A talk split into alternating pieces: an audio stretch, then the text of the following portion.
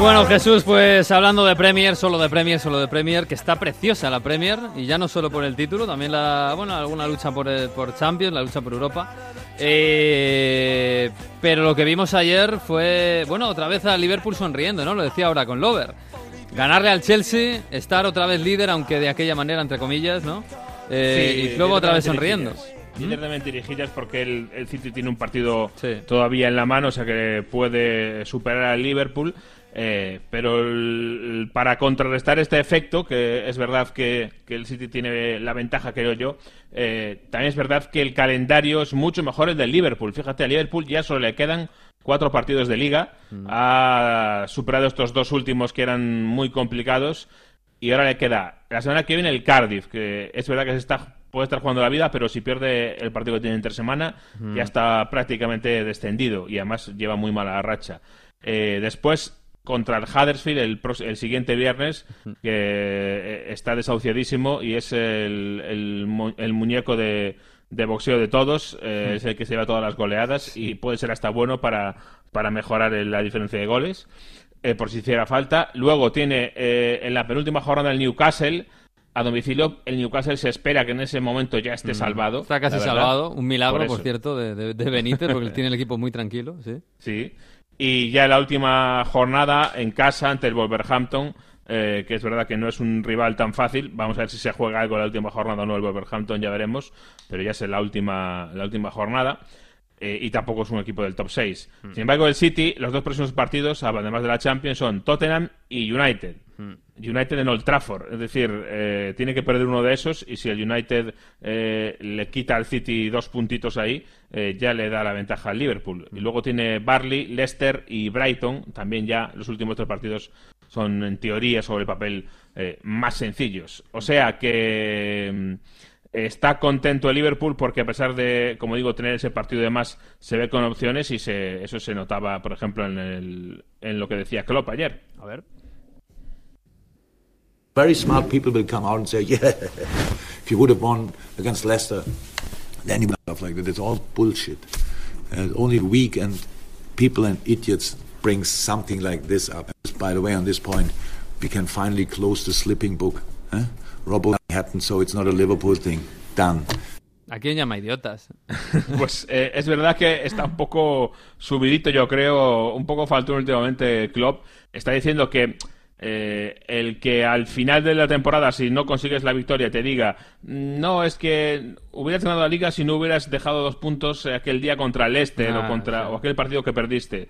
Eh, que esos son los idiotas porque no puedes hacer ese análisis porque no, no vas a ganar siempre.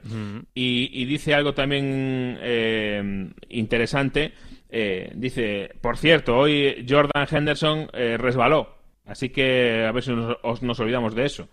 Porque es verdad, es que además fue un momento muy curioso, porque después de todo lo que se habló del paralelismo de este partido con el famoso Liverpool-Chelsea de 2014, el resbalón de Gerard que, le quitó la liga a Liverpool, hoy Henderson volvió eh, en la misma posición a resbalar y a perder un, balón peligroso. Claro, ya era con el 2-0 y con el partido resuelto y no acabó en nada, pero, pero sí fue una jugada muy curiosa. Bueno, sí, es normal que se moleste por estas cosas, Klopp, que tiene un carácter así un poquito especial, un poquito suyo.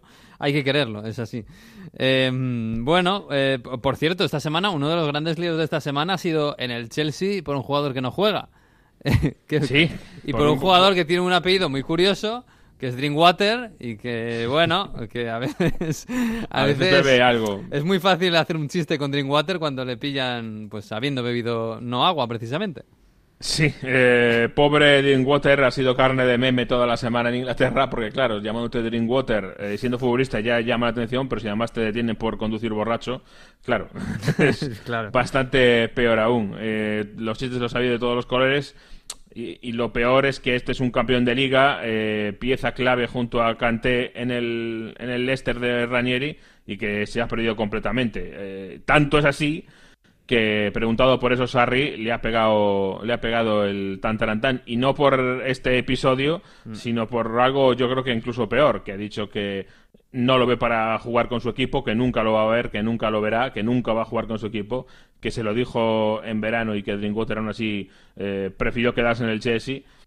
O sea que mm, más allá de este caso puntual está descartando su habilidad para ser un mediocentro algo más que, que trotón, ¿no? Yo creo que eso es lo que se deduce de lo que dice Sarri y es lo peor para Drinkwater. Pues sí, más claro no se lo puedo decir. Este jugador que, bueno, no era mal jugador, incluso jugó en la selección.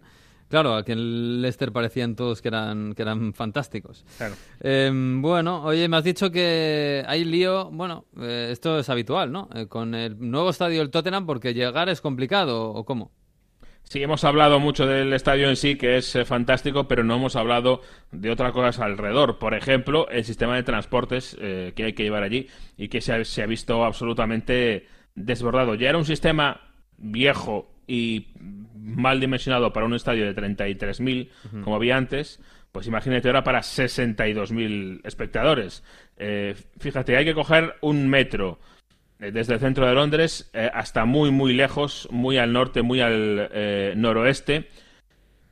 Ahí tienes que cambiar del metro al tren. O es un tren elevado, ahora se llama Overground, antes era un tren. Claro, el primer problema es que en Londres los metros los hay casi cada minuto y medio y los trenes no. Los hay cada 15, cada 20 minutos.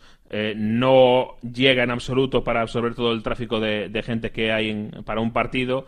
Eh, se llena, hay unas colas tremendas. De hecho, han tenido que deshabilitar eh, un pasillo interior que había entre el metro y el, y el tren porque se colapsaba. Entonces tienes que dar una salir a la calle, dar una vuelta enorme al vecindario para llegar a otra entrada distinta para ese overground. Hay mucha gente, yo el último día en Champions lo hice, que prefiere hacerse ese último tramo de media hora andando y, y- y era increíble ver la cantidad enorme de gente que había andando esa- ese tramo de media hora. Sí, sí.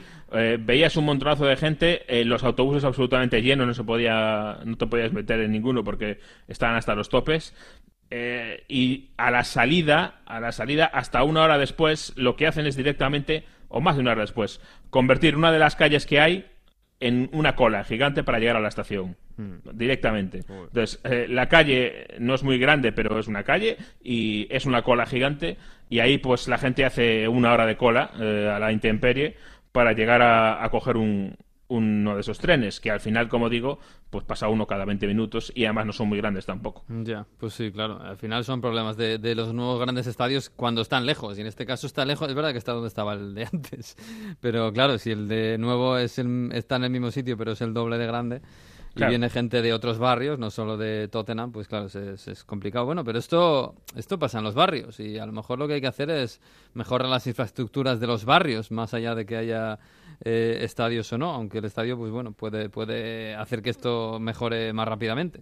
A mí lo que me ha llamado la atención es que no hayan aprovechado estos dos años Sí. eh, y pico para. Y, y este para retraso, este Esa- y el enorme retraso, claro. Sí. Porque además, si ahora se empiezan a ver algunas obras en la estación eh, de White Hart Lane, pero claro, eh, muy, muy poco y muy tarde, ¿no? Porque ya está hecho el, el lío. Pero bueno, oye, la semana que viene tenemos un bonito un bonito bis de ese City Tottenham y tenemos una bonita pelea por la por la, el título que esperemos que llegue hasta el final.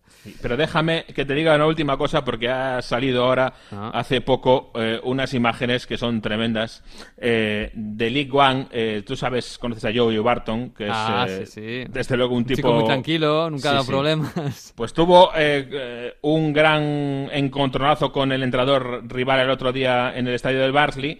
Y las imágenes que hemos visto en sí son tremendas porque son eh, Joey Barton sale del estadio, se mete en un coche y va a salir del parking del estadio Sí. y aparece la policía y le para. Sí, sí. Aparece una, aparecía una, una policía, una señora pe- policía detrás de él buscando el coche. Sí. ¿Dónde está? ¿Dónde está? Y luego aparece un guardia de seguridad que se pone delante del coche para que no se vaya, para poder interrogarle por ese encontronazo. O sea que Ajá. es una imagen absolutamente demoledora, la verdad. Sí, bueno, a, a Barton le veremos algún día probablemente en un equipo más grande, en primera, y nos vamos a divertir, ¿eh? seguramente.